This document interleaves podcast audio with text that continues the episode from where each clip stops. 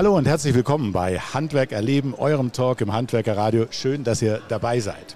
Das Gespräch führen wir heute gemeinsam. Mit dabei ist auch mein Kollege Maximilian Hermannsdörfer. Hallo Max. Hallo Peter. Ja, und vielleicht hört ihr so ein bisschen im Hintergrund, die Geräuschkulisse ist heute eine andere als sonst. Wir sind nämlich hier in München auf dem Messegelände und zwar auf dem Stand des Handwerkerradios. Anlass ist die Veranstaltung Zukunft Handwerk im Rahmen der internationalen Handwerksmesse. Und unser heutiger Gast bei Handwerk erleben ist Dr. Viktoria Krastel. Sie ist seit Anfang 2022 Geschäftsführerin der Ernst Krastel GmbH im hessischen Mörlenbach einem SHK-Familienbetrieb mit Tradition und wurde kürzlich in der Kategorie Zukunftsfähige Nachfolge mit dem Hessischen Gründerpreis 2022 ausgezeichnet. Darüber sprechen wir natürlich gleich ebenso darüber, wie sie den digitalen Wandel managt, sowie auch über Mitarbeiterführung, Vertrauen und Wertschätzung und Mitarbeitergewinnung und mehrere Themen noch dazu. Dazu aber gleich mehr. Herzlich willkommen erstmal Dr. Viktoria Krastel. Hallo Viktoria. Hallo Peter, hallo Max. Hallo ich Viktoria. Mich, da zu sein. Viktoria, ich sag's einfach mal so, eben noch auf der Bühne und jetzt schon beim Handwerkerradio. Du hattest ja gleich zwei Auftritte heute. Wie hat sich das jetzt angefühlt, deine beiden Bühnenauftritte? einer war ja gestern, einer ist heute gewesen. Ehrlich gesagt, ich denke manchmal noch so ein bisschen, wann kneift mich jemand? Ähm, weil gestern ja schon eine verrückte Situation war. Ne? Also ähm, auf einer Bühne neben ähm, Markus Söder und dann ähm, mit Robert Habeck auf einer Bühne ist ja wirklich beeindruckend. Und auch heute ähm, mit, also einfach, ich bin ehrlich gesagt total überwältigt. Ja, gehen wir ruhig mal auf den gestrigen Termin ein. Du sagst äh, genau, äh, ja, ein il ganz illustrer Kreis, war auch noch der Präsident des Zentralverbandes genau. Deutscher Handwerksmittel und auch noch einige andere. Und, äh, aber was mich beeindruckt hat, du hast gesagt, du hast im Vorfeld mit deinem Team darüber gesprochen. Du hast äh, überlegt, äh, ja, was können da für Fragen kommen und hast dann gesagt, du warst ganz ergriffen, äh, dass dein, was dein Team da so erzählt hat. Ja, also zum ersten, es war natürlich für mich total selbstverständlich, ehrlich gesagt, dass ich mit dem Team darüber spreche, weil es geht ja darum, dass ich eigentlich Sprachrohr bin. Ähm, also ich vertrete hier sozusagen die Stimme des Handwerks, des SAK-Handwerks der Gesellen. Ähm, und deswegen war es total selbstverständlich, dass ich mit meinem Team darüber gesprochen habe. Ähm, ich wurde jetzt interessanterweise schon mehrfach darauf angesprochen, dass das überraschend ist ja, hat auf jeden Fall für mich totale Selbstverständlichkeit gehabt. Naja, überraschend war, was du erzählt hast. Überraschend ja. war, das, das hat, hat dich berührt. Also nicht in, in diesem genauen Wortlaut, aber so kam es rüber. Ja, also zum einen fand ich es beeindruckend, was an positiven, was an Impulsen kam. Das war wirklich beeindruckend, weil man ja oft denkt, oh, das ist, ähm, viele der Themen sind zu weit weg für, für, die, für, für die Gesellen. Man denkt ja oft, ah, da macht sich keiner Gedanken drüber, aber da waren ganz viele, ganz tolle Impulse, also wo ich wirklich dachte, ah, krass, cool. Ähm, also es macht richtig Spaß, mich damit, darüber mit euch zu unterhalten, also im positiven Sinne. Und was mich aber irritiert hat und auch noch jetzt im Nachgang berührt hat, war, dass mir die Monteure gespiegelt haben, dass sie das Gefühl haben, dass sie nicht wertgeschätzt werden von der Gesellschaft. Ähm, und das finde ich, das, das hat mich wirklich, das hat mich wirklich, also kalt erwischt. Das, hat, das hatte ich nicht so kommen sehen, dass sie das so auch so klar artikulieren. Also haben wirklich gesagt, Victoria, wir fühlen uns nicht wertgeschätzt. Und Wertschätzung geht natürlich irgendwie mit Geld einher, klar. Ähm, aber nicht nur Geld, sondern es kamen dann auch so Themen wie, ja, wenn wir in den Städten unterwegs sind, wir können ja nirgends kostenlos parken oder wir können nirgends parken. Uns, uns will ja niemand. So, überspitzt formuliert. Ne? Ähm, und das fand ich schon, das, das, das, das hat mich kalt erwischt. Ja. Aber dann kam die Frage auf, ich weiß nicht, ob du sie gestellt hast sogar, warum macht ihr denn dann überhaupt weiter? Ja, genau. Und das ist dann, also und da kriegt man wieder kriegt Gänsehaut, wenn ich, wenn ich daran denke, dann sagt einer, ähm, ja, weil die Frage ist ja wirklich, wenn, wir, wenn, wir, wenn Sie das Gefühl haben, und das haben Sie bejaht, dass Sie schlecht bezahlt sind und dass Sie nicht wertgeschätzt werden von der Gesellschaft, dann ist die Frage, warum macht ihr das eigentlich? Und dann sagen Sie, ähm, oder steht einer, steht einer kurz auf, er ist sogar aufgestanden, das fand ich total, total beeindruckend, ist aufgestanden und gesagt, ja, weil ich jeden Tag sehe, was meine, das Resultat meiner Hände Arbeit ist. Ähm, und der nächste steht auf und sagt, ja, weil ich jeden, ist im Kundendienst unterwegs, weil ich jeden Tag merke, dass ich mit meiner Arbeit direkt einen gesellschaftlichen Mehrwert und gesellschaftliches zum Gemeinwohl beitrage. Und das ist, also da kriege ich Gänsehaut, wenn ich dran denke. Das klingt ja wirklich so wie, wie auf dem Plakat quasi ja, so ein genau. Zitat. Ne? Total. Aber so war es ja dann in echt. Ja, ja, absolut. Und das war nicht, also da hat keiner, das, das kam so aus dem Bauch raus. Ne? Also das wurde einfach gesagt, da wurde auch nicht groß drüber nachgedacht. Und es war tatsächlich so, wie du gesagt hast, als du das nämlich vorgetragen hast, hat man das gespürt, wie es dich ergriffen hat. Und die Frage ist auch, wie hat jetzt das zum Beispiel dem ja, Bundesminister für Wirtschaft und Klimaschutz, äh, hm. Robert Habeck, erreicht und wie hat es den äh, bayerischen Ministerpräsidenten erreicht? Ich hatte schon das Gefühl, dass im Nachgang, auch in dem Gespräch, die Wertschätzung immer mal wieder ja. ja. ausgeführt wurde. Hattest du auch das Gefühl? Ja, also ich hatte, das war interessant, weil ich hatte im Vorfeld ähm, sozusagen in meinem Umfeld stark darüber diskutiert, was sind denn die Forderungen, die das, das Handwerk hat letztendlich. Und ähm, da habe ich immer wieder das Thema der Wertschätzung mit reingebracht und das Gefühl gehabt, das ist nicht so ähm, präsent sonst im Dialog. Und hier auf der Messe hatte ich aber ganz stark ja, das Gefühl, dass das Thema der Wertschätzung und der fehlenden Wertschätzung ähm, präsent ist. Allerdings, und da ist man, da beißt jetzt die Katze ein bisschen Schwanz, es ist zwar, es ist zwar präsent und es wird darüber gesprochen, mhm. aber es fehlen total, und das war auch in der Podiumsdiskussion mit Robert Habeck und Markus Söder der Fall, es fehlen die Lösungsansätze. Es fehlt die Überlegung, wie schaffen wir das denn, die Wertschätzung zu erhöhen. Aber Robert Habeck hat zum Schluss natürlich schon dem Handwerk gegenüber nochmal klar gesagt, wie es gebraucht wird. Wir werden auch gleich nochmal darüber sprechen, dass ja, ja, auch die Energiewende ja nur mit dem Handwerk und, möglich ist. Klar. Auf das Thema kommen wir und viele andere ja, Themen ja auch. Total. Aber das hat er ja am Schluss dann nochmal so formuliert. Ja, ne? genau, genau. Die Frage ist nur, wie schaffen wir es jetzt sozusagen von dieser Formulierung ähm, und von dem Bekenntnis, also es ist ja, ist ja ehrlich gesagt ist ja total beeindruckend, dass wir einen Robert Habeck haben, der als Schirmherr dieser Messe sagt, Zukunft Handwerk. Also das ist ja beeindruckend. Das ist ja sozusagen die, eine große Auszeichnung. Genauso ist es eine große Auszeichnung, dass sich Markus Lanz und ähm, Brecht darüber unterhalten, wie die Zukunft des Handwerks ist. Das ist ja genau das, was wir fordern, dass das Handwerk wieder in die Diskussion rutscht. Also ich kann, ja, ich, da gab es ja viel Diskussion im Vorfeld. Das kann ich ehrlich gesagt nicht, nicht richtig nachvollziehen, warum man sich darüber echauffiert hat. Da wurde ja so ein bisschen in sozialen Medien dann ja, ja. sich darüber aufgeregt, warum denn zeigt man denn die? Und also das ist ja die größte Auszeichnung. Jetzt wollen wir mal wissen, was du eigentlich genau machst und was euer Betrieb genau macht. Ne? Richtig, äh, du bist Geschäftsführerin der Ernst Krastel mhm. GmbH. Genau. Erzähl mal ein bisschen was über deinen Betrieb. Was macht ihr? In welchen Bereichen seid ihr denn ja. vorwiegend tätig? Also wie man schon an dem Firmennamen sehr gut hört, wie ganz klassisch damals man das gemacht hat, ähm, es ist ein Familienunternehmen und mhm. nicht erst aus aus einer vorangehenden Generation, sondern mit Ernst Krastel sozusagen die Generation vor meinem Vater. Also wir sind jetzt sozusagen gegründet ursprünglich durch meinen Opa, ähm, weitergeführt in der zweiten Generation von meinem Vater und dessen Bruder, also meinem Onkel, und jetzt mit mir in der dritten Generation. Und was sind wir? Wir sind ein Familienunternehmen aus der SHK-Branche, also Sanitär, Heizung, Klima. Und wir versorgen im Kreis Bergstraße, also in Süd, Süd, Süd, Süd, Süd, Südhessen, ähm, Gebäude mit Wasser, Wärme und Energie. Und ich überspitze es oft, indem ich sage, wir sind letztendlich das Gewerk und eines der Unternehmen, das die Energiewende in die Tat umsetzt. Habt ihr euch da auf irgendwelche Schwerpunkte fixiert? Also klar, auch bei Zukunft Handwerk ist das Thema Wärmepumpe ein mhm. Riesenthema. Ich denke, das wird bei euch nicht anders sein, aber gibt es irgendwelche Punkte, wo ihr sagt, ja, in diesen Bereichen sind wir besonders stark oder seid ihr Komplettanbieter im SAK-Bereich? Also wir, wir sind mehr oder weniger Komplettanbieter im SAK-Bereich. Wir haben halt einen Schwerpunkt natürlich im Sanitär- und Heizungsbereich. Mhm. Ähm, und erneuerbare Energien. Also Heizung ist für mich erneuerbare Energie per se. PV machen wir. Ähm, und was wir weniger machen, das ist das Thema Lüftung. Das ist jetzt nicht so das große Thema bei uns. Aber sonst eigentlich ganz klassisch Sanitär, Heizung und auch Klima halt, genau.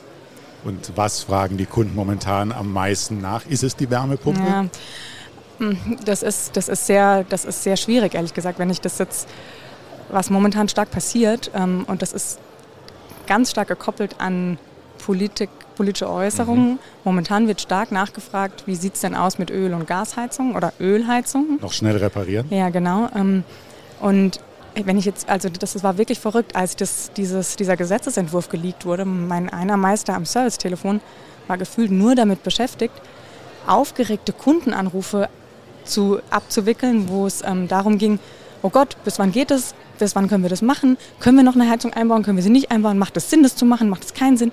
Ähm, genau. Und, ähm, Und wie handelt ihr das? Ja, also das ist natürlich, man könnte jetzt, es gibt zwei Möglichkeiten. Man könnte entweder sagen, wir sind voll Energiewende, wir machen keine einzige fossile Heizung mehr, mhm. klar, kann man sagen. Ähm, allerdings, und das ist, das ist halt einfach nicht so schwarz-weiß, weil das ja immer eine Frage ist, kann der Gegenüber, also der Kunde, kann der das finanzieren? Und jetzt sind wir sozusagen ein Familienunternehmen, das sehr stark regional verwurzelt ist. Mhm. Also wir haben Kunden, da haben wir schon den Vater betreut und den Urgroßvater. Ähm, da will, hat man natürlich eine sehr starke Kundenbeziehung und will das beste Ergebnis für den Kunden. Also muss die Heizung, die Auswahl der Heizung auch zu dem Kunden passen. Und was man natürlich versucht ist, den Kunden optimal zu beraten und ihn auch in der Energieeffizienz und erneuerbaren Energienrichtung zu beraten und zu überlegen, wie schafft man es denn, die beiden Pole, also hohe Kosten, Investitionskosten und Einsatz erneuerbarer Energien bestmöglich für den Kunden zusammenzubringen. Und da ist man momentan, wenn man, das, wenn man jetzt jemanden hat, der Thema Ölheizung mit einem Wunsch nach einer neuen Ölheizung kommt, da ist man bei dem Thema Hybrid. Ne? Mhm. Ähm, und das ist so die Verbindung aus beiden Welten, ähm, die auch noch kostentechnisch letztendlich machbar ist. Mhm. Jetzt ist ja das Problem ähm, in dem Zusammenhang, selbst wenn ihr sagen würdet, wir spezialisieren uns nur auf Wärmepumpe, ja. äh, ich denke, da habt ihr gar nicht äh, die Möglichkeiten zu arbeiten, weil ihr keine Wärmepumpen habt. Also ja. das ist ein großer Punkt, äh, was ich auch hier bei Zukunft Handwerk schon bei mehreren Gesprächen rausgehört habe. SAK-Betriebe bauen jetzt die Wärmepumpen ein, die eigentlich im Juli, August hätten geliefert werden ja. sollen, warten äh, teilweise Monate auf neue Wärmepumpen. Wie ist es bei euch? Du bejahst schon, du nickst schon. Ja, ist das bei euch genauso? Ja, absolut. Also wir haben, wir kriegen momentan Lieferungen von Wärmepumpen, die haben wir letztes Jahr im Sommer bestellt und wir waren damals ähm, so vorausschauend kann man das in Anführungszeichen mal formulieren, dass wir ähm, geschaut haben, was ist denn so eine typische Größe von Wärmepumpe, in was für einer typischen Konstellation und haben die einfach mal auf Kommission Lager bestellt. Heißt, ja. wir haben einfach gesagt, okay, wir gehen halt ins, ins Risiko, ähm, schätzen, versuchen das Risiko möglichst abzuschätzen, aber bestellen halt einen höheren, einen höheren, eine höhere Anzahl an Wärmepumpen. Ähm, aber, und das ist jetzt so ein bisschen der, der zweite ergänzende Punkt noch dazu, das Thema Liefer, also Verfügbarkeit, klar. Ja. Ähm, wir würden mehr Wärmepumpen einbauen, wenn sie da wären. Und wir könnten uns auch darauf nur spezialisieren, aber das würde voraussetzen, dass wir auch die volle Verlässlichkeit hätten, dass es bei dieser Technologie dann bleibt. Und das würde momentan niemand machen. Geht man zurück zum Beispiel als Beispiel Pellets. Vor einem Jahr noch wurde das Thema Pellets total stark gefördert. Wir haben extrem viele Pelletsanträge gestellt, haben auch viele Pelletsheizungen verbaut. Durch die Änderung im letzten August der Förderung der Pelletsheizung ist das Geschäft total eingebrochen. Keine Nachfrage mehr nach Pellets. Es ist tatsächlich so. Ich habe äh, ja. in dieser Woche äh, gelesen, ja, letztes Jahr war das Pelletfeuerung oder das Holzfeuerung stärkste Jahr. Absolut. Da ging richtig was. Aber man merkt jetzt schon, die Nachfrage gerade bei Pellets ja. ist jetzt deutlich gesunken, einfach ja, weil die total. Förderkulisse eine andere ist. Genau, ja, die Förderung wurde ja total dramatisch reduziert. Ja. Ähm, also das ist, das hat, das Geschäft ist tot. Also muss man mhm. wirklich so sagen. Das ist, Sie, siehst du denn, wie es weitergeht? Hast du eine Ahnung? Hast du eine These? Der Wärmemarkt wird sich lang, langfristig elektrifizieren, klar. Aber das funktioniert nur, wenn wir die Sanierungsquote, die momentan irgendwie wünschenswert bei 2%, das liegt ja nicht, mhm. wenn wir die wirklich dramatisch nach oben bringen. Oder eben halt wirklich in Hybridsystemen denken. Also dieser Wunsch, dass der ganze Wärmemarkt vollständig elektrifiziert wird, das halte ich, das halte ich für sehr schwierig. Aber es wird in die Richtung gehen, klar. Du hast vorher gesagt, ähm, ja, dass man die Sicherheit braucht, dass Wärmepumpe ja. der neue Standard wird. Ich sag mal, von politischer Richtung ist es ja schon das Ziel. 6 Millionen Wärmepumpen bis 2030, äh, jedes Jahr ab 2024 theoretisch 500.000 neue Wärmepumpen. Ja. Ein Ziel, was ja äh, kritisch oder zumindest zwiespaltig beurteilt wird. Wie ja. siehst du diese Zielvorgabe? Also ich finde es immer super, ambitionierte Ziele zu haben, weil dann bewegt sich auch was. Also ja. wenn das Ziel sehr ambitioniert ist, dann ähm, erreicht man irgendwas auch, weil man erreicht vielleicht nicht das, das geforderte oder gesetzte Ziel, aber man erreicht was, was drunter ist. Wenn man mhm. das Ziel niedriger steckt, dann erreicht man es halt nicht. Ne?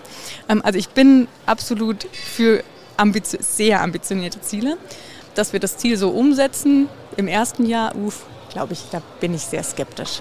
Ähm, das, das müsste schon, müsste schon ein großer ja. Schritt sein. Aber ja. perspektivisch, wenn Kapazitäten erhöht werden, gerade auf Herstellerseite, was ja in Planung ist, ja. siehst du da Erfolgspotenzial für die Wärmepumpe? Ja, ja, das sehe ich schon. Das sehe ich schon. Allerdings, und da muss man jetzt einen zweiten Punkt noch müsste man noch mit betrachten. Das eine ist einmal die Investitionskosten, der, der, also der, was, ist die Investition, was ja. sind die Investitionskosten? Schaffen wir die nach unten zu bringen über Kosteneffizienz in der Produktion, Nummer eins, oder über eine stärkere Förderung, klar, Nummer zwei. Aber jetzt haben wir ja noch den Punkt der Betriebskosten. Und wenn ich momentan jetzt, wir haben das beispielhaft mal gerechnet, wenn ich jetzt einfach sage, 3000 Liter Öl, klassisches, klassisches unsaniertes oder mittelgut saniertes Einfamilienhaus, mhm. ähm, und da mal über die Betriebskosten einfach betrachte mit 1,05 Euro fürs Öl und ähm, 40 Cent Strom und eine Jahresarbeitszahl von 3,5, was ja so eine geforderte Mindestanzahl ist für die Förderung, dann bin ich momentan bei diesen durch die 40 Cent bei einem höheren, also einem höheren Betriebskostenteil, ja. als wenn ich es über Öl betreibe. Und das, das ist, wenn wir das wirklich umsetzen wollen mit 500.000 Wärmepumpen je Jahr, dann müssen wir daran. Also dann müssen wir an diesen Strompreis ran. Mhm. Und dann müssen wir daran, dass wir sagen, hey, wir geben dem Kunden, dem Betreiber der Wärmepumpe auch eine Sicherheit für die Betriebskosten. Weil momentan ist es, wenn man diese Zahlen nimmt, also 3000 Liter, 1,5 fürs Öl, 40 Cent für den Strom, ist es für den Kunden nicht interessant, mhm. in eine Wärmepumpe zu gehen. Und das ist ja Wahnsinn, also verrückt. Victoria, wir sprechen jetzt mal noch über dich. Ja. also du hast ähm, auf die Frage oder auf, in der Vorstellungsrunde gesagt, ähm, als du vorgestellt wirst als, als äh, Handwerksunternehmerin, ich bin gar keine Handwerkerin und äh, im Sinne von fachlich ausgebildet, aber du ja. bist natürlich Expertin und du bist ja eben Unternehmerin, Handwerksunternehmerin. Ja. Was hast du denn für einen Werdegang?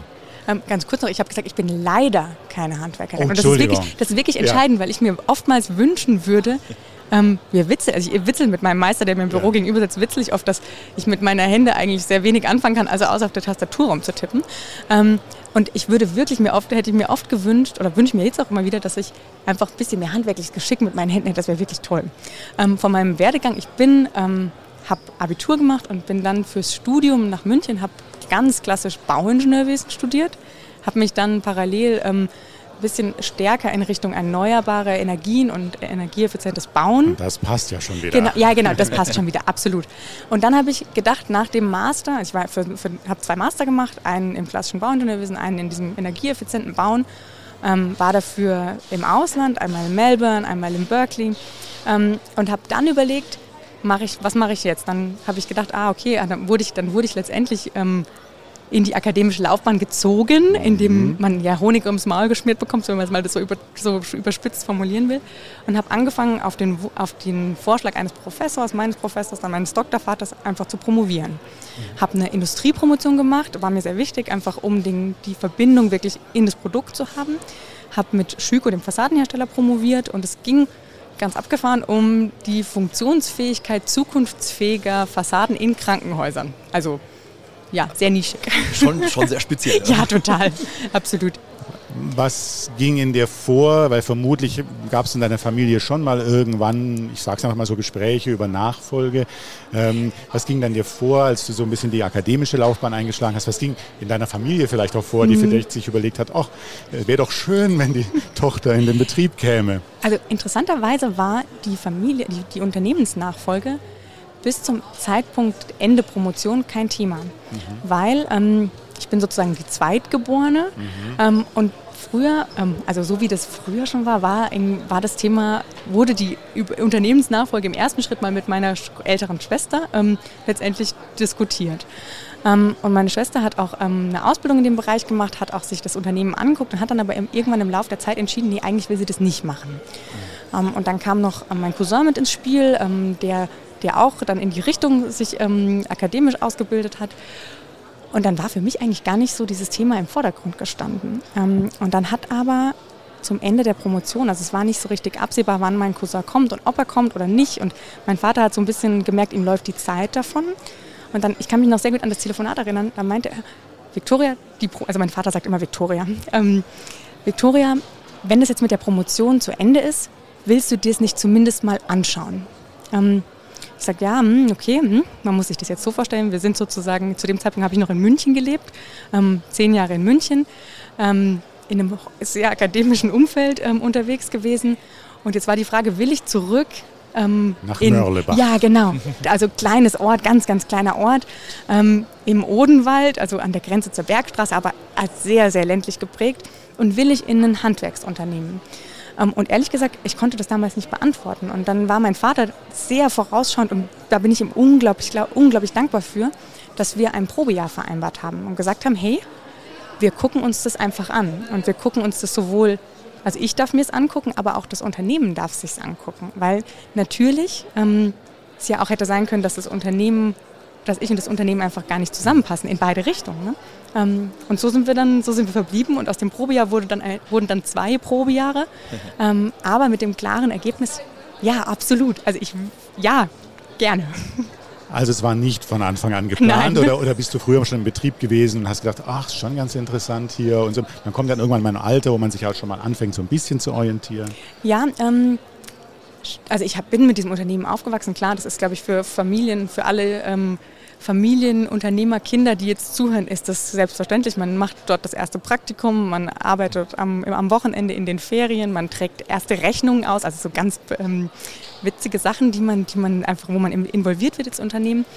Aber, und das ist wirklich auch spannend in der Diskussion, die jetzt heute im Podium immer wieder geführt wurde, für mich stand nicht so aus, also für mich stand nicht im Raum, mache ich eine Ausbildung, sondern es war klar, ah okay, ich mache, eine, mache ein Abitur und gehe dann studieren. Und das ist, und das fand ich wirklich jetzt im Nachgang auch, das ist spannend zu reflektieren, was da an Sozialisierung letztendlich abläuft. Also meine Eltern sind beide, arbeiten, meine Mutter auch, vollständig in diesem Handwerksunternehmen, also haben eine ganz starke Verbindung ins Handwerk, aber hatten es trotzdem, es wurde nie diskutiert, ob ich nicht vielleicht eine Ausbildung mache. Mhm. Also ist einfach eine interessante Beobachtung. Gar nicht mit Bewertung, sondern einfach ja. interessante Vielleicht wäre es heute anders. Ja, es wär, ja, vielleicht. Es wäre anders. Ich, ich, könnte mir gut, ich könnt, kann mir gut vorstellen, dass es vielleicht heute anders wäre. Einfach auch aus dem Gedanken raus, dass ja die Ausbildung an sich keine Sackgasse ist. Mhm. Im Gegenteil, sondern dass es ja dann der nächste, also der Schritt, der sich dann anschließt, dass der von viel höherer Ausbildungsqualität ist. Also wenn ich jetzt an mein, Aus mein Studium zurückdenke, ähm, das Bauingenieurstudium, so typische Vorlesungen in, im ersten Semester, wo es irgendwie um Baukonstruktion geht, noch nie irgendwas von einem Dachaufbau gesehen, noch nie irgendwie eine Fassade richtig gesehen und dann aber irgendwelche Zeichnungen machen sollen. Mhm. Ähm, also wenn ich da eine Ausbildung am Bau gearbeitet hätte schon, hätte ich viel besser ähm, dieses Studium auch gemeistert und hätte viel besser auch, also ja, anders, ich hätte viel mehr mit, mit rausgenommen. Also eine Studium. generelle Empfehlung vor dem Studium auf, am besten ja. auf jeden Fall mal Praxis sammeln. Auf jeden Fall. Praxiserfahrung sammeln. Total, total. Mhm. Äh, wenn wir beim Thema Nachfolge nochmal bleiben, ich finde das mit diesem Probejahr, ja. finde ich ja unglaublich spannend. Also du beantwortest damit schon quasi meine Frage, wie ihr das organisiert habt. So ein Probejahr, äh, war das wirklich so ausgelegt, du testest einfach mal, bist mhm. mit deinem Papa zusammen in der Geschäftsführung und ihr schaut einfach mal, wie es so läuft? Genau, ich war noch, also ich war nicht in der Geschäftsführung in dem Probejahr, klar. Mhm. Ähm, was man dazu noch sagen muss, zu dem Zeitpunkt mit mir ist mein Cousin auch ins Unternehmen gekommen und das Probejahr galt uns beiden. Ähm, okay. Also es war die Frage im Raum gestanden, machen wir das zusammen? Ähm, machen wir das so wie mein Vater und sein Bruder, einfach in, als zwei Familienstämme in der nächsten Generation? Und ehrlich gesagt, das war schon notwendig, dass wir uns das zusammen angeguckt haben und dann auch so ehrlich waren, gemeinsam. Und das, wir haben dann, ich kann mich da noch total gut daran erinnern, wir haben einen Spaziergang gemacht und haben das, haben gemeinsam entschieden, wir würden es beide gerne machen, aber nicht zusammen. Okay. Und das ist natürlich für die Familie mhm. extrem schwierig, klar. Können wir, also da gibt es auch Streit und das ist sehr, sehr, sehr, sehr, sehr, sehr schwierig. Ähm, aber das war, glaube ich, für den, für den, für den, den also für die Fortschreibung des Unternehmenserfolgs extrem wichtig, weil nichts ist für ein Unternehmen schwieriger und auch für die Belegschaft schwieriger, als wenn die Führung im Streit ist und nicht in die gleiche Richtung läuft. Mhm. Und die Gefahr haben wir, glaube ich, beide gut absehen können, dass das, weil wir sehr unterschiedlich sind und einfach auch das nicht gemeinsam machen wollten, dass das eher eine Gefahr für den Erfolg des Unternehmens ist. Ja, oder dann eben auch auf Mitarbeiterseite ungewiss, wenn man nicht weiß, genau. wer, wer ist denn jetzt in genau. einem Jahr mein Chef oder meine ja, Chefin. Total. Und was hat dann letztendlich bei, auf deiner Seite, was stand da auf der Pro-Seite des Unternehmens zu übernehmen? Ganz eindeutig direkte Selbstwirksamkeit. Also wirklich, die, das war das und extrem schnelle, also extrem steile Lernkurve. Ähm, ich habe in diesen zwei Jahren so viel gelernt, das hätte ich in einem anderen Setting nirgends gelernt. Ähm, und diese, wir reden immer, also wenn ich jetzt so an Gespräche mit Kommilitonen denke, dann wird irgendwie von agiler Arbeitsweise und mhm. New Work geredet und wir müssen irgendwie schneller werden und ähm, modern arbeiten. Und ich denke mir so, witzig, das ist das, was das Handwerk jeden Tag macht. Also wir sind so krass agil. Ähm, und das zu erleben, ähm, das war der absolute ausschlaggebende Punkt. Also wirklich zu sehen, krass, ich kann was umsetzen und ich habe einen direkten Einfluss und ich habe einen Einfluss auf eine, auf, eine, auf die Gesellschaft im einen, mhm. aber auch auf das Leben meiner Mitarbeiter direkt. Ja, genau. Du bist jetzt seit drei Jahren Geschäftsführerin? Also, nee, seit zwei, zwei Jahren, also im zweiten seit, Jahr jetzt. Im zweiten genau. Jahr? Ich bin 2019 gestartet im mhm. Unternehmen und in die Geschäftsführung 2021. Was hast, 22. du, dann, was hast genau. du denn jetzt aus dieser Zeit bisher so mitgenommen für dich persönlich? Was waren so die größten Learnings? Aus der Zeit als Geschäftsführerin? Ja. Ähm, eins ganz entscheidend, dass es wichtig ist, dass ähm, dass das Unternehmen zu meinem Unternehmen werden darf. Ähm, und das bedeutet, dass ich mir bewusst sein muss, was bin denn ich, ähm, was sind meine Werte, was ist auch meine Vision, wohin will ich mit dem Unternehmen mhm. und wie schaffe ich es, dass das Unternehmen immer mehr zu dem wird, dass wir zueinander passen. Und das bedeutet natürlich, dass sich Dinge verändern müssen, klar. Ähm, und dass die Dinge, wie mein Papa sie vielleicht gelöst hat, dass die nicht zwangsweise so unbedingt sein müssen. Die, für ihn, die haben für ihn super gut gepasst. Das hat super funktioniert für ihn, aber dass es für mich gut funktioniert, muss es anders sein. Und, dafür, und das ist ein Prozess der Transformation, dass man einfach schafft, das wirklich umzubauen und auch sich das eingesteht, zu sagen, hey, es ist okay, dass es auch anders ist. Und anders heißt nicht schlechter oder genau. Damit hast du eigentlich jetzt gerade eine Steilvorlage gegeben zu dem ähm, hessischen Gründerpreis, den du bekommen hast. Mhm. Äh, interessanterweise heißt er ja Gründerpreis. Ja. Ihr seid aber für die Zukunft, oder du bist für die zukunftsfähige Nachfolge genau. ausgezeichnet worden. Und äh, du hast es gerade geschildert, da geht es ja dann wohl darum, dass man neue Konzepte hat. Das ist quasi wie ein Neustart oder auf jeden Fall mit einer großen Veränderung. Deswegen ja. Gründung, oder? Genau, also das ist witzig, weil ähm, das führt zu ganz viel von Konf äh, Irritation, dass man sagt, wieso gibt es einen Gründerpreis für Nachfolge? Und da hat es, ähm, da hat es jemand ähm, total schön auf den Punkt gebracht, hat gesagt, mit jeder Nachfolge geht eine neue Gründung einher. Und das ist auch so. Also wenn man, dem, wenn man den Punkt verpasst, dass man sagt, okay, es kommt eine Nachfolge und alles bleibt, wie es ist, dann sind es entweder identische Personen, die sozusagen der Vorgänger und der Nachfolger sind, mhm. ähm, oder die Nachfolge ist irgendwie zum Scheitern verurteilt. Mhm. Du bist gern auf dem aktuellen Stand, hast aber wenig Zeit? Wir halten dich auf dem Laufenden, was für das Handwerk diese Woche wichtig war. Der DHZ Wochenrückblick zu hören auf dhz.net und überall, wo es Podcasts gibt. Du hast gerade ein paar Dinge schon angesprochen, die du ja dann jetzt auch initiiert hast oder gerade initiierst. Ja. Wenn ich es richtig verstanden habe, ähm, digitale Transformation. Ja. ja. Es geht um den Menschen. Genau. Das ist, glaube ich, äh, ein, ein ganz wichtiger ja. Bereich. Und was noch? Ähm, also letztendlich sind es drei große Blöcke. Der eine Punkt, ähm, und damit fängt es an, das wäre neue Te Technologie einfach. Ne? Also der Einsatz, den Einsatz von Technologie heißt Wärmepumpe, heißt PV, heißt ähm, die Mitarbeiter da ordentlich zu schulen. Also das wäre der dritte Punkt, dass mhm. man sagt, man muss wirklich ähm, Heizungen neu denken, vielleicht auch neue Geschäftsmodelle, Geschäftsfelder dazunehmen, wie Smart Home und so weiter. Also das ist das Thema Technologie in mhm. dem Sinne. Ähm, aber, und das ist eigentlich Technologie ist wichtig auf jeden Fall und wir müssen versuchen, da uns mitzuentwickeln und weiterzuentwickeln und da dran zu bleiben. Ähm, aber noch viel entscheidender ist eigentlich, dass wir wirklich schaffen, die Organisationsstruktur auch zu ändern und die Organisation anzupassen auf die Zukunft. Okay, also Technik, aber ich habe ja gesagt digitale Transformation. Das heißt, es gibt ja einmal die Technik im Sinne von Organisationsstruktur, mhm. Prozesse ja. und es gibt die Technik der Produkte, wie sie genau. eingesetzt genau. werden. Ich genau. Glaub, da muss man einen Unterschied dann machen. Genau, ne? das wäre der Unterschied. Also einmal ja. Technik, äh, Produkte und dann. Genau. Genau, wo wir mal anfangen, beim, bei der Organisation, ja. oder? Ja, das ist total. Ein, das ist aber ein spannendes Thema. Ähm, du hast gesagt, äh, der Mensch soll im Zentrum stehen. Ja. Aber gleichzeitig hast du gesagt, es gibt Entscheidungen, das sind Dynamitentscheidungen. Ja. Kannst du ein bisschen erklären, was du damit meinst? Ja, ja, total gerne. Also grundsätzlich, ich für mich als, als Führungskraft ähm, und als Geschäftsführerin von diesem Familienunternehmen, für mich ist extrem wichtig, einen Großteil des Teams und im besten Fall jeden mitzunehmen. Also jeden in seiner Person zu sehen. Das ist, glaube ich, auch die große Stärke des Handwerks, dass wir sehr nah an den Mitarbeitern dran sind, dass sie keine Nummern sind, sondern dass wir die persönlichen Geschichten kennen. Der Großteil unserer Mitarbeiter hat bei uns die Ausbildung gemacht, hat dann und ist nie gegangen. Ne? Also mhm. das ist der Großteil unserer Mitarbeiter. Mhm. Und deswegen bedeutet das natürlich, dass ich im Idealfall jeden mit involviere, ähm, versuche möglichst viele Meinungen einzuholen, um damit auch Vielfalt in die Entscheidung zu kriegen. Ähm, um für jeden das bestmögliche Ergebnis zu haben. Allerdings funktioniert das bei manchen Entscheidungen nicht. Weil, und da bin ich wieder bei dem Punkt, ich muss das Unternehmen zu dem Unternehmen machen, dass es zu mir passt. Manchmal gibt es Situationen, die einfach auch über den Kopf von anderen hinweg Entscheidungen bedürfen, die einfach getroffen werden. Da kann man manchmal nicht jeden mitnehmen und nicht jeden versuchen zu involvieren und kein Klebeband drüber kleben, sondern da braucht es eine Entscheidung mit Wumms, also die einfach getroffen wird. Mich würde aber doch interessieren, weil irgendwas ist ja jetzt neu ja. und äh, es gibt ja etwas, wie es vorher war. Ja. Ähm, wo ist die Veränderung? In, genau in diesem Punkt. Ja, also zum Beispiel allein die Tatsache, dass wir viel flachere Hierarchien jetzt haben. Wie viele Mitarbeiter habt ihr denn? Ähm, wir haben ungefähr 40 Mitarbeiter. Mhm. Okay. Ähm, und ich habe zum Beispiel Formate eingeführt, wie es nennt sich Mittwochsrunde, dass wir einfach in einem regelmäßigen Abstand jedem die Möglichkeit geben, erstmal zu, zu verstehen oder informiert zu werden, was passiert eigentlich, an was für Themen arbeiten wir, wofür setzen wir uns ein, was würden wir gern verbessern. Und dann aber neben der Information auch jeden mit einzubinden und jedem die Möglichkeit zu geben, hey, mir sich zu artikulieren und Vorschläge zu machen. Ähm, und das ist natürlich eine ganz andere Art, miteinander umzugehen und den, anderen mit einzubinden. Und das würde hätte mein Vater damals nicht gemacht. Mein Vater hat die Entscheidung getroffen und so war es dann. Ne?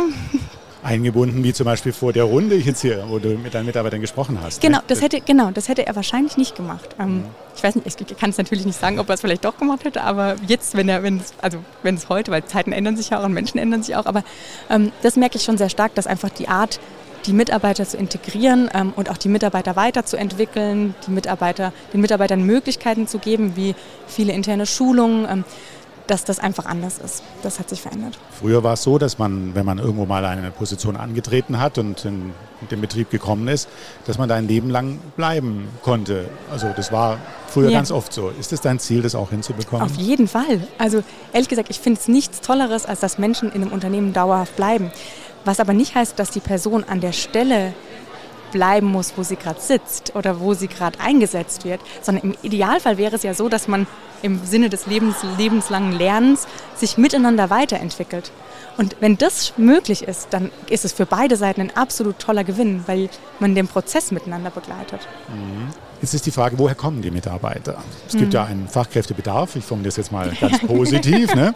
einen Fachkräftebedarf ja. äh, das, der, und der, der will, ähm, diese Mitarbeiter wollen gefunden werden.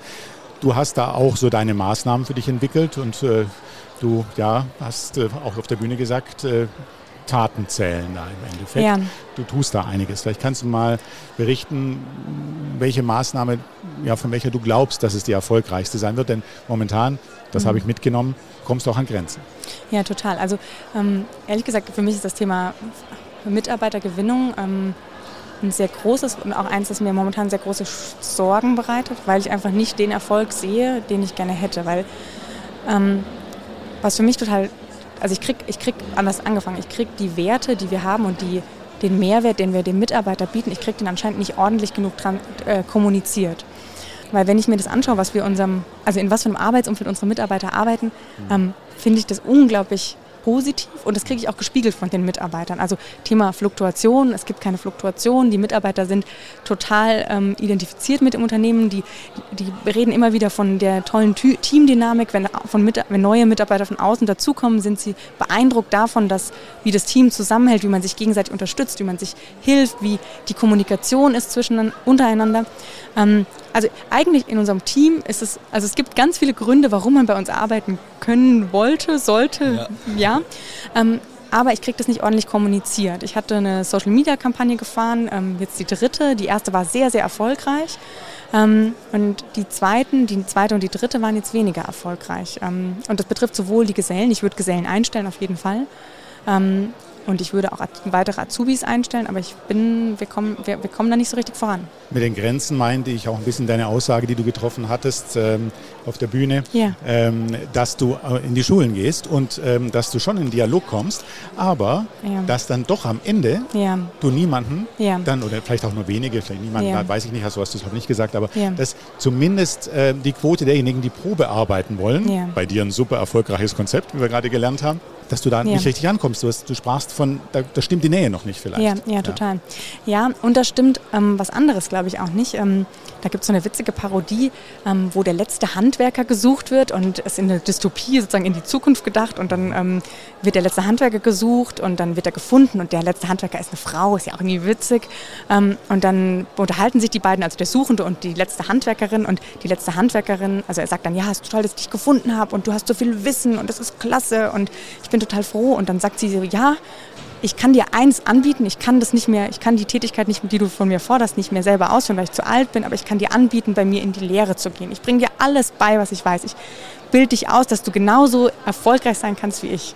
Und dann ist witzig, weil der Suchende sagt dann, oh, äh, ja, also für mich ist es eigentlich nichts, weil ich will eigentlich was mit Medien machen und digital und ähm, was mit Design. Und aber nee, sorry, danke. Und dann sieht man so, wie er so ganz langsam aus dem Bild rausgeht und man ähm, und man merkt, ah krass, wenn es dann konkret wird und jemand sich dafür entscheiden muss, wird es irgendwie schwierig. Und ich glaube, das ist der Knackpunkt eigentlich. Also, dass wir als Gesellschaft viel zu wenige ähm, institutionalisierte Kontaktpunkte mit dem Handwerk haben. Also, dass sozusagen Kinder und da bin ich bei den Schulen, da bin ich aber auch bei den Kindergärten, da bin ich bei Schulen im Sinne von Gymnasien, aber auch ähm, Hauptschulen, Realschulen, also über alle Bildungsstufen mhm. hinweg, ähm, eigentlich ganz institutionalisiert Kontaktpunkte mit dem Handwerk haben, um mhm. dann zu, zu verstehen, was ist eigentlich Handwerk und auch, hey, macht mir das Spaß? Ja, es macht mir Spaß. Super. Und das ist eigentlich der, der, Knackpunkt dabei. Also dafür, das ist die Nähe, die wir brauchen. Und die brauchen wir nicht in einzelnen Formaten. Also wir haben jetzt einen Kindergartentag gemacht, der war total erfolgreich. Zwei Kindergärten, die da waren. Es war total schön, das zu beobachten, wie die Kinder ganz wertungsfrei mit dem Handwerk in Kontakt kommen. Ähm, aber das ist, das ist ja wie ein heiß, Tropfen auf einen heißen Stein. Wir brauchen das viel, viel institutionalisierter in, über den ganzen Lebensweg der Schüler hinweg. Also, dass die wie bei den Bundesjugendspielen auch, jedes Kind hat wie, wie viel wie Mal hat man bei, der bei den Bundesjugendspielen teilgenommen, irgendwelche Urkunden eingesammelt. Genau das bräuchten wir auch in einem institutionalisierten Rahmen für das Handwerk. Ja, die Bundesjugendspiele fürs Handwerk. Also genau. nein, das ist natürlich nur im übertragenen ja, ja, Sinne. Total, total. Im übertragenen ja. Sinne. Aber trotzdem geht es ja darum, dann zu begeistern und eben zu diesem Praktikum, Probearbeiten ja. einzuladen. Und ähm, dann kam ja auch dann ab und an mal die Aussage, es ist zu schwer. Ja, genau. Also ja, und auch da, das ist, glaube ich, eine Missinformation. Natürlich ist Handwerk schwere Arbeit und natürlich sind meine Mitarbeiter arbeiten die im Dreck und wenn die ein Bad rausreißen, ich sage das jetzt einfach mal so, so drastisch, dann ist das jetzt keine, kein Zuckerschlecken und es ist einfach anstrengend, klar. Aber das ist ja nicht alles. Ne? Also wenn ich mir dann andere Mitarbeiter von mir angucke, die zum Beispiel im Kundendienst unterwegs sind, ähm, die ganz diffizile Steuerungen programmieren, die äh, sich überlegen, wie sieht die Regelung da aus, wie muss ich wie auf die Fehlersuche gehen. Also es gibt ja ganz, also die, das ist ja, das, man, wird, man stellt das immer so dar, als wäre das so wäre das Handwerk, insbesondere das SAK-Handwerk, so schmal. Dabei ist es so vielfältig und find, man findet für jeden was. Und da ist wieder die Frage zentral, du, der mir gegenüber sitzt, was sind deine Fähigkeiten, was sind deine Stärken, was willst du und wie setzen wir die so ein, dass du sozusagen da dich entwickeln kannst. Aber man braucht da mehr Zeit einfach, um, um das zu zeigen. Richard ja. David Brecht hat es vorhin ja auch gesagt in ja. der, in der, ähm, in, bei, der, bei der Veranstaltung eben Lanz und Brecht. Ähm, Idealerweise gibt es schon sehr früh in der Schulzeit eine sinnliche Erfahrung ja. mit dem Handwerk. Also ja. er sprach, glaube ich, von der sechsten Klasse oder so, hat er, glaube ich, gesagt. Ja. Ne? Ist das das, was du auch siehst? Also ganz ich, früh anfangen? Ja, ich würde sogar noch früher anfangen. Also ich, ich Kindergarten sagtest du, ne? Ja. Genau. Positives Beispiel, auch aus dem SHK-Bereich. Äh, die Sandra Hunke Zum kennst Beispiel, du sicher, ja, ne? klar, genau. Mittlerweile ja Buchautorin, hat äh, Bella genau. Baumädchen genau. äh, geschrieben genau. für den Kindergarten. Absolut. Ja, also Absolut. da kommen äh, kleine Mädchen, kleine Jungs schon mit dem Handwerk in Kontakt. Total. Total. Und ich denke, sowas ist ja, ja, das kommt jetzt und das braucht jetzt halt ein bisschen, bis es genau, Früchte trägt, genau, oder? Genau, absolut. Da stimme ich dir voll zu. Ähm, und da ist auch wiederum das Thema der Sprache ganz entscheidend. Also wenn wir jetzt sagen, ähm, wir sprechen von, dem, von den Handwerkern, dann benutzen wir ja in der Regel das generische Maskulinum. Damit mhm. ähm, ist nicht zwangsweise sichergestellt, dass sich wirklich jeder angesprochen fühlt. Ja. Also wenn wir jetzt zum Beispiel an ich würde euch auffordern, mal an die Spione zu denken. Dann denkt ihr wahrscheinlich an Männern, an Männer in Trenchcoats, aber ihr habt nicht unbedingt eine Frau in einem Trenchcoat vor dem inneren Auge. Ne? Ähm, und man kann über Gendern, von Gendern halten, was man will, gar keine Frage. Man kann darüber sich aufregen, dass es die Sprache verschandelt. Ja, tut, tut es. Aber Sprache bewirkt was. Sprache macht Bilder, Sprache lässt mich, mich sehen. Ähm, und deswegen ist man bei also so Themen wie Kinderbücher, Logo, mhm. klar, aber auch ähm, einfach die Vielleicht können wir immer ab jetzt das ähm, feminine, äh, feminine, generische Femininum verwenden, so rum. Wir bleiben aber dem Thema Vielfalt, weil das ja. sprichst du ja gerade an. Du hast vorhin in einer, noch mal in einer anderen Konstellation angesprochen. Vielfalt bedeutet ja dann jung und alt, männlich, ja. weiblich, also ja. ganz unterschiedliche äh, Konstellationen. Das ist das, was du ja auch siehst als eine Lösung dann dafür, dass, dass, dass wir wieder genügend Personal haben im Handwerk. Und ja. du wünschst es aber auch in der, im Sinne der Zusammenarbeit, richtig? Ja, absolut, absolut. Also was ich, was ich sehr stark wahrgenommen habe im Einstieg und jetzt auch in der Zeit, während ich in dem Unternehmen bin, ja. dass das zwei, also dass wenn man jetzt mal von der Akademikerwelt spricht und von der Handwerkerwelt, dass das zwei Welten sind, die parallel ähm, existieren, aber keine Überschneidungspunkte haben. Mhm. Ähm, und das halte ich für sehr, sehr schwierig. Ich bleibe nochmal bei der Vielfalt. Gestern oder vorgestern war das, habe ich einen LinkedIn-Post, das muss gestern gewesen sein, gesehen von Tijen Onaran. Mhm. Und äh, ich zitiere das mal wörtlich, was da drin stand. Die Tische, die divers sind, sind maximal anstrengend, aber auch maximal spannend und by the way auch ja. erfolgreich. Ja. Deine Meinung? Absolut. Also Vielfalt bedeutet, äh, Vielfalt bedeutet Konflikt und Vielfalt und dieser Konflikt, den muss man aushalten können, absolut. Also es ist natürlich schwieriger, sich mit jemandem, der eine andere Meinung hat, einen anderen Hintergrund hat, eine andere Sichtweise hat, auseinanderzusetzen ähm, und da irgendwie zu einem Kompromiss zu kommen, der für alle einigermaßen gut ist oder äh, der für alle gut ist. Ähm, das ist viel anstrengender, klar. Also Vielfalt ist anstrengend und die muss man aktiv suchen aber. Beim Thema Meisterausbildung äh, beziehungsweise die Gleichstellung von beruflicher Bildung und von akademischer Bildung. Äh, Studium versus Ausbildung beziehungsweise dann den Meister. Äh, in Bayern soll die Meisterausbildung kostenlos werden über alle Gewerke hinweg. Ja. Das ist zumindest äh, angekündigt, soll ja. ab 2024 in Kraft treten. Mhm. Äh, das ist ja auch von Bundesland zu Bundesland unterschiedlich. Ich weiß, dass man im, im Norden Deutschlands für, nee, äh, für Meister im Heizungsbau, Handwerk 10.000, 15.000 mhm. Euro zahlt, das ist ja, das sind, das, sind, das sind wahnsinnige Summen. Und wenn wir dann den ja. Meister aber mit dem Master, mit dem akademischen Master vergleichen mhm. wollen, wie sinnvoll ist es dann letztendlich aus deiner Sicht, dass man die Meisterausbildung auch kostenfrei mhm. anbietet? Trägt es zur Gleichstellung bei? Hm. Die Frage ist, was ist das Ziel dessen? Also ist es wirklich die Gleichstellung? Also ist es das? Ähm, Viele argumentieren so, ne? Viele ja, argumentieren, also, äh, ja. die Bildung soll gleichgestellt sein oder beide Wege sollen mhm. zumindest gleichgestellt sein. Die Frage ist, woran misst man dann die Gleichstellung? Ne? Also woran macht man fest, dass auf einmal beides gleichgestellt ist? Ähm, ja. Für mich ist das irgendwie ganz schwer greifbar, ehrlich gesagt, wie man das gedanklich zusammenbringt. Dass man sagt, der Meister ist jetzt kostenfrei ähm, und damit sozusagen ist er automatisch so viel wert wie der Master. Das ist irgendwie meine, also ich verstehe die Argumentation da mhm. ganz schwer. Mhm. Ähm, weil Gleichstellung würde ja bedeuten, dass man, also was heißt denn Gleichstellung überhaupt? Heißt das gleiche Chancen? Heißt das gleiche Bezahlung? Was heißt das Klar. denn? Also das, das, kann man, das kann, man, kann man so nicht differenzieren. Ja. Trotzdem äh, ist, jetzt der, ist jetzt der Master der höchste akademische Abschluss, der Meister der höchste äh, Abschluss ja. in, in, der, in der beruflichen Bildung. Ja. ja. Äh, also von dem her ist vielleicht schon eine Vergleichbarkeit da. Und wenn ich für den Master nichts bezahlen muss, aber für den Meister 10.000 Euro bezahlen muss, ja, sehe ich da schon eine Diskrepanz. Ja, da, klar, so kann man es argumentieren. Man kann aber jetzt, müsste man dann ja fairerweise noch mit hinzurechnen, wenn jemand einen Meister macht, dann hat er ja davor eine Ausbildung gemacht und auch als Geselle im Idealfall gearbeitet, hat also währenddessen im Idealfall fünf, zehn Jahre mhm. gearbeitet und aktiv schon Geld verdient. Wenn ich jetzt einen, einen Masteranden damit vergleiche, der hat Abitur gemacht, hat also nach der 10. Klasse entschieden, ich mache noch drei Jahre länger, ja. investiere ich in meine geistige Bildung, das ist ja auch geil. ähm, und hat dann entschieden, ich mache ein Studium, ein Bachelorstudium, drei Jahre, unentgeltlich, da kriegt er ja auch nichts für. Mhm. Also, und macht dann noch ein Masterstudium, was auch nochmal zwei Jahre ist. Also das ist jetzt so ein bisschen Frage, ne? weil du könntest ja auch gleichermaßen, könnten die Masteranden jetzt sagen, ähm, ja, aber jetzt hätten wir auch gern, dass uns jemand dafür bezahlt, dass wir denken lernen. Das ist jetzt provokant formuliert. Ne? Also die Frage ist, wenn man, wenn man wirklich um Gleichstellung, über Gleichstellung redet, ähm, löst das das Thema mit dem kostenlosen Meister? Ähm, oder ist nicht viel eher die Frage, warum macht man eigentlich den Meister kosten? Warum will man den Meister kostenlos machen? Das ist ja ein Anreizinstrument. Ja, ja. Ähm, um mehr Fachkräfte zu generieren. Das ist ein Argument der Freien Wähler zum Beispiel, ja. Ja, und dann könnte man aber sagen, ist das wirklich, brauchen wir mehr Meister?